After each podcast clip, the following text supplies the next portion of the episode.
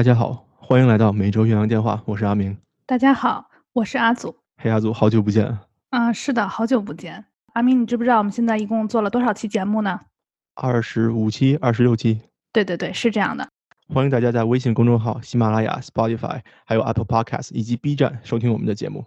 我们每两周会有一期 episode，另外每隔两周呢，我们会有一期 Minnesota。所以呢，今天又到了我们的 Minnesota 节目。对，阿祖，听说这次请来的是你的好朋友。对对对，我给大家介绍一下啊，今天请到了我们在美国东部啊四大会计事务所之一搬砖的 Amy 同学。Hello，Amy。大家好，我是 Amy。Hey Amy，欢迎来到每周岳阳电话。谢谢。所以今天请 Amy 来呢，也是想跟大家分享一下，在美国所谓的四大会计事务所工作是一种什么样的经历。那首先啊，能不能请 Amy 介绍一下啥是四大呢？那四大是干啥的？好的，啊，四大呢其实是对四大会计师事务所的简称。那这四大就包括了德勤、安永、毕马威和普华永道，他们都是嗯全球性的会计师事务所，主要为客户、公司，有时候是个人提供一些审计啊、税务咨询等等方面的服务。在会计界行业的地位，就相当于科技界的各个大厂吧。所以是很多会计专业毕业生的首选，因为他们在行业里面影响力都很大，啊，他们也有就是对新政策的比较强的研究能力，以及很强的这个员工培训架构。所以虽然工作的时间比较长，强度也比较大，可能不符合大家固有印象中对于美国人工作都是朝九晚五的这样一种概念。但是其实很多会计毕业生还是选择至少会先在四大呃工作几年，积累一些经验，再考虑下面一步。嗯，明白了。我其实一直以来一直不太清楚这个四大到底是啥，现在终于帮我解惑了。我记得我在上本科的时候，我本科的大学有一个商学院，啊，里面有很多中国的留学生。除了这些商学院的学生以外呢，其实还有一些数学专业的学生，他也会想从事会计啊、审计的工作。他们就会经常聚在一起说说啊，那以后希望能。在四大找一份工作，用这种工作去开始自己的，嗯，职业生涯。然后我现在终于明白它是啥了。对，而且对于国际学生来说，其实，在商科里面能够支持大家签证和就身份方面的需求，其实现在大公司很少了。四大是少有的几个还愿意承担这个这部分成本的公司之一，所以可能这也是大家的一个考量。嗯，那说到这一点呢，其实就是大家都很向往四大，但其实就是我也有朋友是之前是会计专业嘛，但是他们在这个毕业找工作的时候也有很多的困难，就尤其是进入这种大厂，还是说啊没有那么简单的。那你可不可以给大家分享一下你是如何找到四大的工作呢？就是大概它有什么样的要求，竞争是不是非常激烈呢？啊，我的工作就是通过校招直接找到的。其实他们的硬性要求不是很严格，但是因为嗯。招聘的人数是有限的，所以竞争比较激烈。他们基本的要求主要是专业方面啊，包括 GPA 上面的要求都不是非常高，其实不难达到。尤其是嗯，对于国际学生，你也知道咱们的 GPA 基本上都比较高，跟啊本地生相比。所以主要的竞争其实是集中在软技能上，而这个恰好又是，尤其是对于初来乍到的国际生来说是一个短板。所以可能大家都会觉得会觉得非常困难，而且传统上来说，四大只会去他们心中的目标学校来进行校招。所谓目标学校，就是一般是该地区在这个办公室范围之内的优秀的学校，而他们又在这些学校呢有多年的招聘经历，和学校的就业办公室都有不错的这种合作的关系。如果要是你从目标学校进入本地的办公室的话，其实，在学校里会遇见非常多的校友。比如说，我们办公室有大概三到四所附近的目标学校，那每年进来的新人，其实可以说百分之九十五都是从这四所学校来的，剩下很少的人，基本上也就是从其他地区的目标学校。通常是，比如说，在这个城市长大的学生，他们去了外地的学校上学，找工作的时候，他们又想回到本地的话，才会发生这种，呃，地区的这种迁移，但是他们其实也是从当地的目标学校来的。那每年招聘的小组就会去这个学校、这些学校进行多次的这种宣讲啊，或者是跟学生面对面的交流的活动。那么对于非目标学校的学生来说，那他们可能就必须直接在网上投简历，很可能在面试之前都见不到招聘团队的人，那么这个难度就会变得大很多。专业上来说呢，限制没有大家想象的那么大，可能在面试上面，我个人感觉，事务所的实习经历是对拿到面试最有帮助的。比如说，如果你在国内已经做了一个四大其中一家的实习，那基本上这一家在美国，他在简历上看到，就至少会优先考虑给你一个第一轮面试，因为他们可能觉得，既然你在国内实习过，至少你了解他们这个工作的体系，或者说你是被他们国内的同事认可的人，可以给他们在筛第一轮筛选上面带来一些方便。或者其他事务所、银行、会计方面的经历也会比较有帮助，但是这就需要你跟招聘团队在聊天的时候，自然的而又自信的能带出你这些实习的经历，能让招聘团队的人记得你的名字，在第一轮筛选简历的时候，把你的简历单独拎出来。谢谢 Amy 这个非常全面的一个解释。其实我觉得。关于面试这部分，完全可以我们再做 再做一期节目，因为其实有感感觉其中有很多的窍门。然后刚才说到目标学校这个事情啊，就是提醒我一点，就是觉得嗯，很多同学，比如说国际生啊，在我们挑选专业或者在美国申请学校的时候，可能如果他们在当初能考虑到这一点的话，就是说你当初非常非常有目标，我以后就想去四大。那我就是看看哪些是他的合作学校，或者有这种啊良好的关系的学校，那可能我以后在美国就职的可能性更高一点，是不是？没错，其实我也深深的感受到这一点。其实我进入我美国这个学校是误打误撞的进入了一所目标学校，因为当时我是不了解他们在招聘方面的偏好的。我本科是在国内上的，我本科的这个学校呢是四大几个最主要的目标学校之一，所以可能因为身在目标学校，所以我就没有考虑过这方面的事情。如果能够重来一次的话，在选择美国的学校和专业的方面，可能会更多从就业的方面来考虑，因为毕竟我们还有。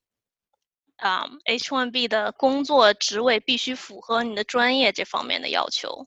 谢谢 Amy 分享，我觉得这个是特别宝贵的经验，尤其是在这个面试啊，以及对以后的这 H1B 申请的考量上。我下面的问题是这样的，可不可以请你简单介绍一下你的工作日常呢？嗯，我现在在一个中型办公室的审计部门。所谓中型办公室的概念，大约我们审计部门有两百个人左右。整个办公室有大约八百到一千人，那么大型的办公室，他们占会在一个办公楼里占十层以上的层数，那么可能人数就要达到呃数千人这样。小的办公室呢，我目前见到的最小的办公室，审计部门可能只有四十个人左右，整个办公室也就是一百多个人，不到两百个人。所以这都是根据所在城市的工作量的要求来决定的。啊，对于我个人来说，嗯，我在审计部门呢，百分之九十的时候，我们的工作是以项目为单位的，主要的项目是为客户或者公司做财务报表的审计。那么基本上有每个项目会有三到六个月的准备期。和两个月到四个月的这种现场工作的时间，不一定说每一个团队员工都会从最开始跟到最后。那很可能基层的员工主要他的时间就是在这个二至四个月的现场工作期。而随着你在公司里面职位慢慢的晋升，可能你就会更加的啊深入准备期的一些工作。总的来说。日常的工作其实是比较以团队为导向的，就这个团队是由一个合伙人带领的。那么项目的终极的结果就是合伙人同意在这个财务报表上签字，他一旦签字了之后，公司和合伙人本人就会对这个财务报表负有一定的责任。为了帮助合伙人达到对于这个财务报表一定的了解，让他能够认为公司现在可以承担这个责任，那么经理和高级经理通常负责计划我们要怎么样来进行这个审计。那么审计助理和高级审计师会是实际上进行这些啊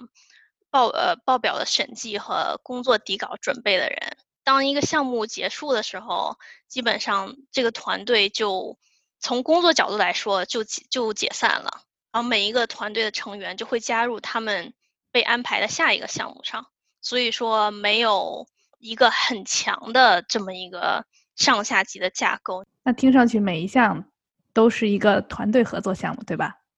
对，至少在审计里面是这样。呃，审计和咨询其实基本上都是这样以团队、以项目为单位的。那么在税务里面，可能你就会比较有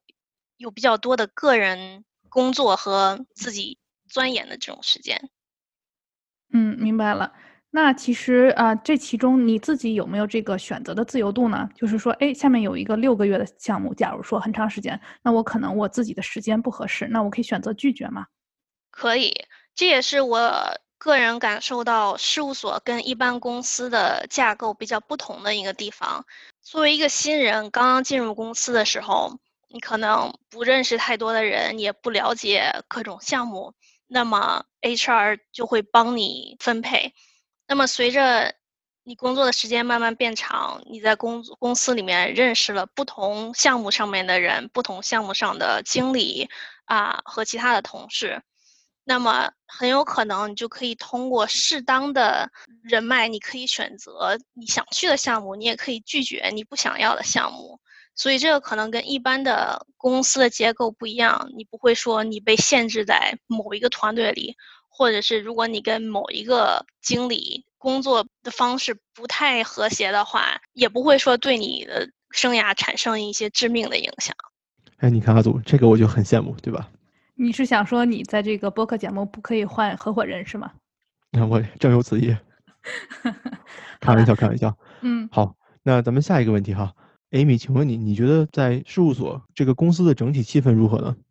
总的来说，因为公司的这个像刚才说的这样的团队项目型的这种结构和公司的招聘的策略，相比于我从朋友那边听说的一般公司里面工作的氛围。我感觉我们事务所更有一种学校的感觉，尤其是一开始的四五年里面，呃，跟你一起招聘进来的人就会跟你成为所谓的同届的朋友，然后你就会有这样一个同届朋友的圈子，有的时候大家可以互相帮忙，或者是互相学习，然后交流一些信息。而且像刚刚刚说的，以项目为中心的这种团队的结构，所以其实公司里面的晋升是没有排他性的，不是说我今年升职了，然后我同届的人就不能升职，就是只要大家的表现达到公司的标准，所有人都是可以升职的。所以可能因为这样，就减少了一些所谓的办公室政治啊，或者大家之间的斗争，因为升职的。机会是平几乎平等的，没有什么好互相斗争的，这挺好的啊，挺让人向往。另外就是公司比较重视学习和内部和外部的社交，每年至少有百分之十的工作时间会花在对员工的培训，或者是啊员工内部，甚至是跟客户和潜在客户的这种社交上面。这些公司活动和社交大概是什么样子的呢？公司内部的话，其实公司很希望大家能够结识自己项目团队，甚至是啊自己，比如说审计部门或者税务部门以外的朋友。那么外部的社交呢，其实公司是希望第一个让公司的名字在客户的圈子里面更加有知名度。第二个呢，也是希望大家可以接触一些潜在的客户。可能你作为一个审计助理的时候，认识了一个初级会计师。那么七年以后，等你变成审计经理的时候，这个助理会计师朋友已经变成了他们公司的财务总监，或者是至少是会计经理。那么这个时候，如果刚好他们那边有一个项目的机会的话，那就会变成一种很自然的过程，而不是说等到这个公司已经有机会的时候，我们再去很生硬的去接触他们，就让客户觉得很明显了。明白了，听上去是一份很不错的工作哈，阿祖。真的是，我觉得很就这个，嗯，就是我觉得 Amy 给我们从这种内部啊，他看到的这种分析和对于这个逻辑的解构，我觉得非常有意思。嗯，是的，而且我觉得听上去 Amy 对自己的工作也蛮喜欢的，是吗，Amy？嗯，刚才的确说了很多喜欢的地方，但是也不得不提到这个工作时长的问题。怎么说？国内大家现在都在讨论九九六嘛。但是在四大这个行业里面，其实九九六甚至更长的工作时间已经由来已久，似乎被大家认为是一件已经是一件理所应当的事情了。因为我们有传说中的忙季，一般是指每年的一到三月。那么在这个忙季期间呢，每天工作十二个小时甚至以上，嗯，其实很常见。那么公司默认是你的正常工作时间是每周五十五个小时，也就是周一到周五至少十一个小时，但实际上工作时间其实是远远会长于十一个小时。如果你从九点工作到晚上十一点、十二点，周末再加班半天到一天的话，其实会被认为是一个不算太惨的忙季。明白了，那我现在又突然不喜欢这份工作了。其实我最近听说一个新词儿啊，就比九九六更猛的，叫零零七，就每周从零点到零点，下一个零点，然后工作七天。哎，我一直个人其实对这个九九六比较抵触，因为我是在一个科技公司工作，但好在我们公司还目前没有这样的文化。我觉得四大这种特别令人生畏的一个口碑，就是说它这个工作的强度。而且它是一种默认的状态，就是说，呃，你想来没问题，我这儿这个文化，我的培训也都挺好，但是这个工作状态，这个工作时长就是这样的，就是一个大家默认的，也没有人可以在这上面有任何的竞争，也没有人会在上面有任何的这种反对或者怎么样，或者说我就不干了，这是不可能的。就是说，你只要去这儿工作了，你就做好这种准备的感觉。是的，最近大家都在讨论内卷嘛。我第一次看到这个概念的时候，我就想，哇，这就是我们行业的的现状，终于有人把它概括出来了。就是每个人都在拼忙季的时候，你不可能说我不想。那如果你不想过的话，那你只能离开四大了。那其实刚才 Amy 也提到很多的这种职称，阿明，你有没有听得一头雾水？什么高级审审计师啊，审计助理，还有合伙人等等。对对对。所以我也有这个问题啊，就是在美国，会计师的职业生涯是怎么规划的呢？在四家事务所之间，这个晋升的阶梯其实是稍微有一些不同的，但是在前面七到八年到高级经理的这个过程其实是很类似的，只是说在有一些阶段啊可能会有一两年的差别。在审计助理这个职位上，两到三年后会升为高级审计师。再过两到三年会成为经理，想要升职经理的时候就必须通过 CPA 考试，所以没能通过 CPA 考试，没能获得 CPA 证书，其实是高级审计师没能升级经理的主要失败的原因。